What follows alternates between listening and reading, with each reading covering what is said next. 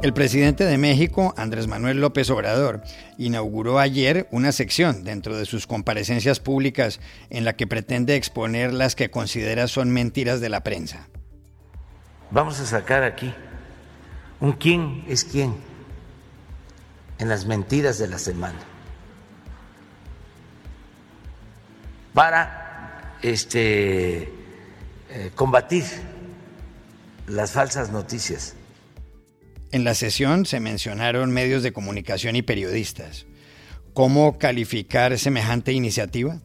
Hablamos con Jan Albert Hosten, representante en México del Comité para la Protección de los Periodistas.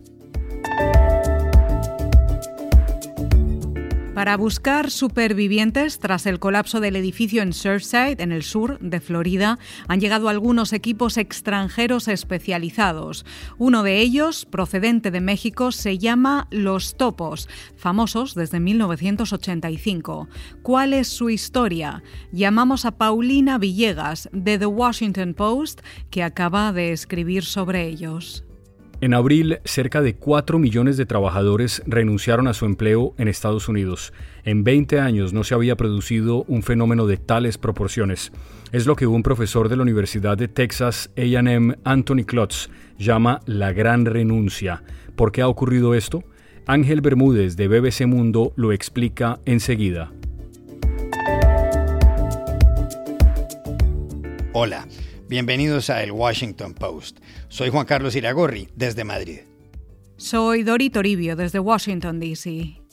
Soy Jorge Espinosa, desde Bogotá. Es jueves 1 de julio y esto es todo lo que usted debería saber hoy.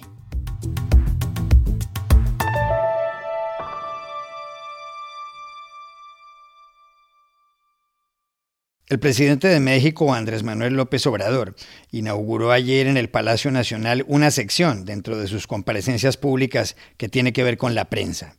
La singular idea es mencionar a los medios de comunicación y a los periodistas que supuestamente no dicen la verdad. La sección se llama ¿Quién es quién en las mentiras de la semana? y comienza cuando López Obrador le da paso a una funcionaria de su gobierno, la directora de redes de la Coordinación General de Comunicación Social y Vocería de Presidencia, Ana Elizabeth García Vilchis. García Vilchis lee entonces lo que considera ha sido una noticia mal dada o mentirosa y dice el nombre del medio y del periodista que han difundido la información. También explica por qué el gobierno cree que la noticia es falsa. Este es un ejemplo de ayer. Esta es México contrató, contrató 35 millones de vacunas con una empresa fantasma. Eh, del portal Univision Noticias, periódico estadounidense, eh, la nota eh, del reportaje corrió a cargo de eh, la periodista Penny Ramírez. México contrató 35 millones de vacunas Cancino con empresa inexistente. a esta le pusimos generar percepción de corrupción con datos amañados. Llama la atención el lenguaje que utilizan en este reportaje diciendo que Cancino es muy polémica, ¿no? Muy polémica y las y los líderes de opinión, o los mal llamados líderes de opinión que retoman esta nota son Desiree Navarro, Max Kaiser y Clemente Castañeda. En la sesión no solo hubo reparos para Univision, muy importante cadena de televisión estadounidense, sino también críticas contra periódicos mexicanos como El Universal o españoles como El País, de reconocido prestigio. La sección de López Obrador no pasó inadvertida para profesionales del periodismo en México y otros países, ni para defensores de las libertades. Según ellos, constituye una manera de coartar la libertad de información y de perjudicar el ejercicio democrático del periodismo. ¿Cómo catalogar quién es quién en las mentiras de la semana?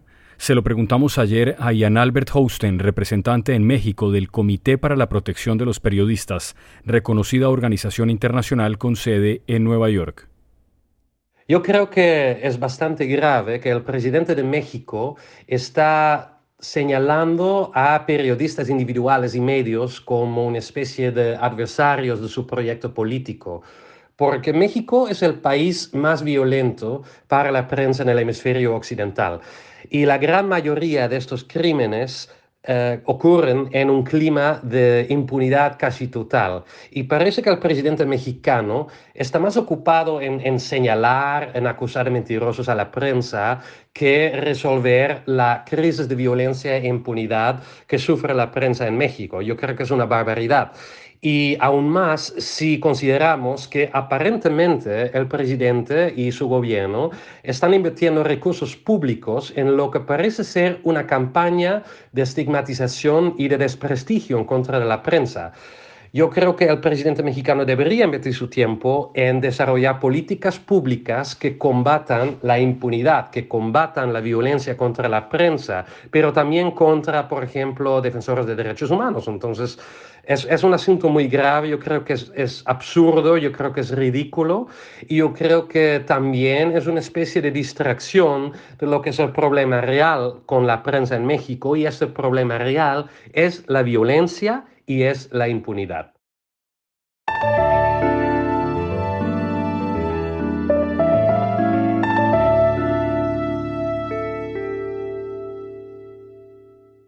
Una semana después del colapso del edificio Champlain Tower South en Surfside, en el sur de Florida, al menos tres equipos extranjeros de rescate buscan supervivientes. Al momento de grabar este podcast, aún había 145 desaparecidos. Uno de los equipos llegó de Israel, dos más desde México buscan colaborar en la remoción cuidadosa de los escombros del edificio de 12 pisos, que se vino abajo antes de las 2 de la madrugada el jueves pasado. Este periódico, The Washington Post, acaba de publicar un artículo sobre uno de los equipos procedentes de México. Los Topos Aztecas se llama, y surgió hace 35 años, tras el sismo de 8,1 grados de la escala de Richter que destrozó la capital de ese país.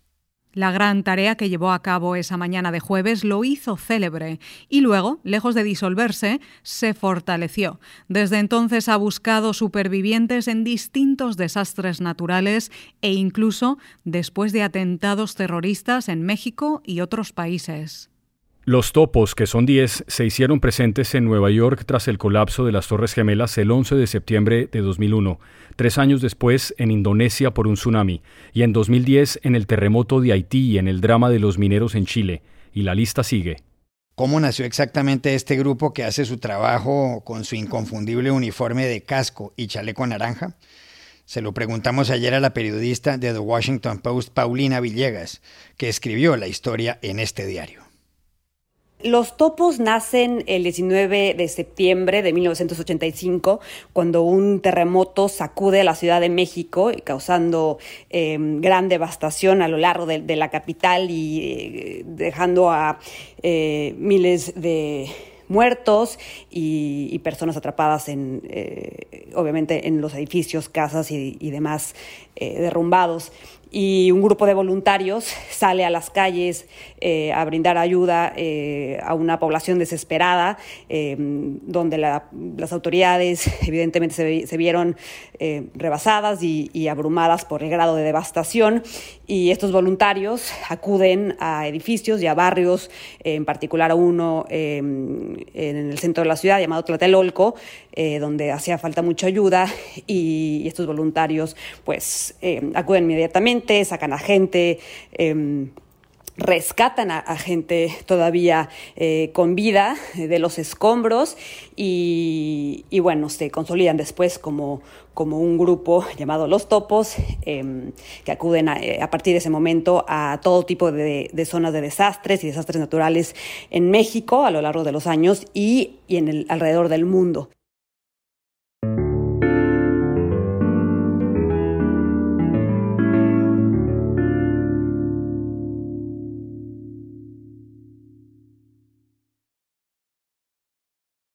En los últimos meses se ha producido un singular fenómeno laboral en Estados Unidos. Se trata de la renuncia de miles y miles de empleados a sus puestos de trabajo.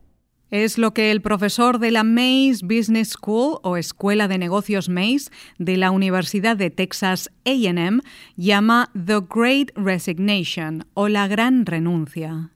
El caso es que en abril renunciaron casi 4 millones de trabajadores. Eso equivale al 2,7% de la fuerza laboral estadounidense. Según el Departamento de Trabajo, es la cifra más alta en los últimos 20 años. Un mes más tarde, el pasado mayo, el desempleo en Estados Unidos rozaba el 5,8%. Estamos hablando de 9,3 millones de personas. Un año antes estaba en más del 14%. A principios de 2020 era del 3,5%. La tendencia a renunciar al trabajo no parece centrarse en Estados Unidos. La empresa Microsoft acaba de hacer un estudio según el cual el 40% de la fuerza laboral del mundo quiere cambiar de empleo. El estudio señala además que el 70% de los empleados quieren seguir trabajando de forma remota y el 45% de estos quieren mudarse, cambiar el lugar de residencia. Para algunos empresarios, los trabajadores deben volver al sitio de trabajo. James Gorman, el presidente ejecutivo de la banca de inversión Morgan Stanley, dijo hace dos semanas, si pueden ir a un restaurante en Nueva York, pueden volver a la oficina. ¿Por qué se ha producido esta cascada de dimisiones? ¿Qué explica la gran renuncia? Se lo preguntamos a Ángel Bermúdez, que acaba de escribir un artículo sobre el tema en BBC Mundo. Los expertos coinciden en apuntar cinco factores detrás de la renuncia masiva de trabajadores en Estados Unidos. En primer lugar, está el tema de las renuncias postergadas, esto es, los millones de trabajadores que tenían previsto dejar sus puestos en 2020 y que no lo hicieron debido a la incertidumbre económica generada por la pandemia. En segundo lugar, está el tema del agotamiento laboral. El año pasado ha sido muy duro para millones de trabajadores en todas partes y sobre todo para muchos que han estado tratando de equilibrar su vida personal y su vida laboral al mismo tiempo que trabajan desde casa. En tercer puesto está el tema de las revelaciones o epifanías, que tiene que ver con esos momentos en los que nos damos cuenta que el trabajo que hacemos no nos satisface o que la vida que tenemos no nos gusta. Durante la pandemia, millones de personas han tenido tiempo para reflexionar y para darse cuenta que de repente lo que están haciendo ahora no es lo que quieren hacer y ahora están dando el paso para cambiar de trabajo y al mismo tiempo cambiar de vida. En cuarto lugar está el tema del trabajo remoto. Millones de trabajadores experimentaron con el trabajo remoto durante el último año y ahora que las empresas les están llamando de vuelta a la oficina, muchos se preguntan por qué tengo que regresar si hasta ahora el trabajo fue hecho de forma efectiva. Esto está generando algunas tensiones y está haciendo que muchos trabajadores estén optando por dejar sus empleos en busca de opciones de trabajo híbrido o remoto.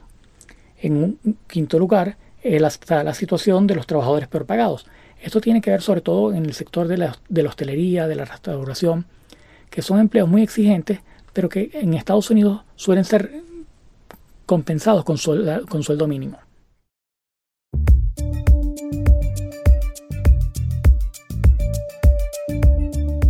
Y estas son otras cosas que usted también debería saber hoy.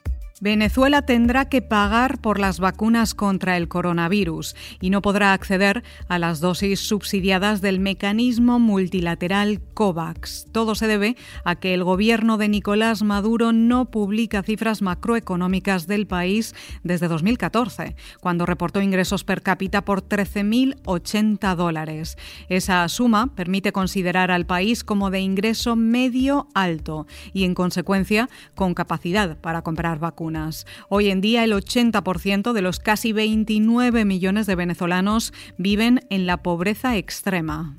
El actor y comediante estadounidense Bill Cosby, de 83 años, fue puesto ayer en libertad después de que la Corte Suprema de Pensilvania anulara su condena por agresión sexual, tras dictaminar que se le negó un juicio justo en 2018. Hace tres años, Cosby fue declarado culpable de drogar y agredir sexualmente en 2004 a Andrea Constant. Otras 50 mujeres dijeron haber sido víctimas del actor. Cosby, que siempre ha negado las acusaciones, cumplía una condena de hasta 10 años en una prisión de Filadelfia. La ola de calor que golpea al suroeste de Canadá ha dejado más de 230 fallecidos en los últimos cuatro días. Lo anunció la directora forense de la provincia de British Columbia o Columbia Británica, Lisa Lapointe, que advirtió que la cifra podría seguir aumentando si las condiciones extremas continúan. Esta semana los termómetros marcaron 49,5 grados Celsius en la localidad de Lytton, en la costa del Pacífico. Es la temperatura más alta registrada en Canadá en los últimos 80 años. Un gran jurado de Manhattan imputará cargos esta tarde al director financiero de la organización Trump, Allen Weisselberg, según anticipa este diario The Washington Post. Las acusaciones se basan en la investigación del fiscal del distrito Cyrus Vance Jr. y de la fiscal del estado de Nueva York Leticia James sobre el impago de impuestos respecto a los beneficios recibidos por algunos directivos de la organización. La cabeza de ese conglomerado ha sido el expresidente Donald Trump, contra quien hay varias causas pendientes. Y aquí termina el episodio de hoy de El Washington Post, El Guapo. En la producción estuvo John F. Burnett. Por favor, cuídense mucho.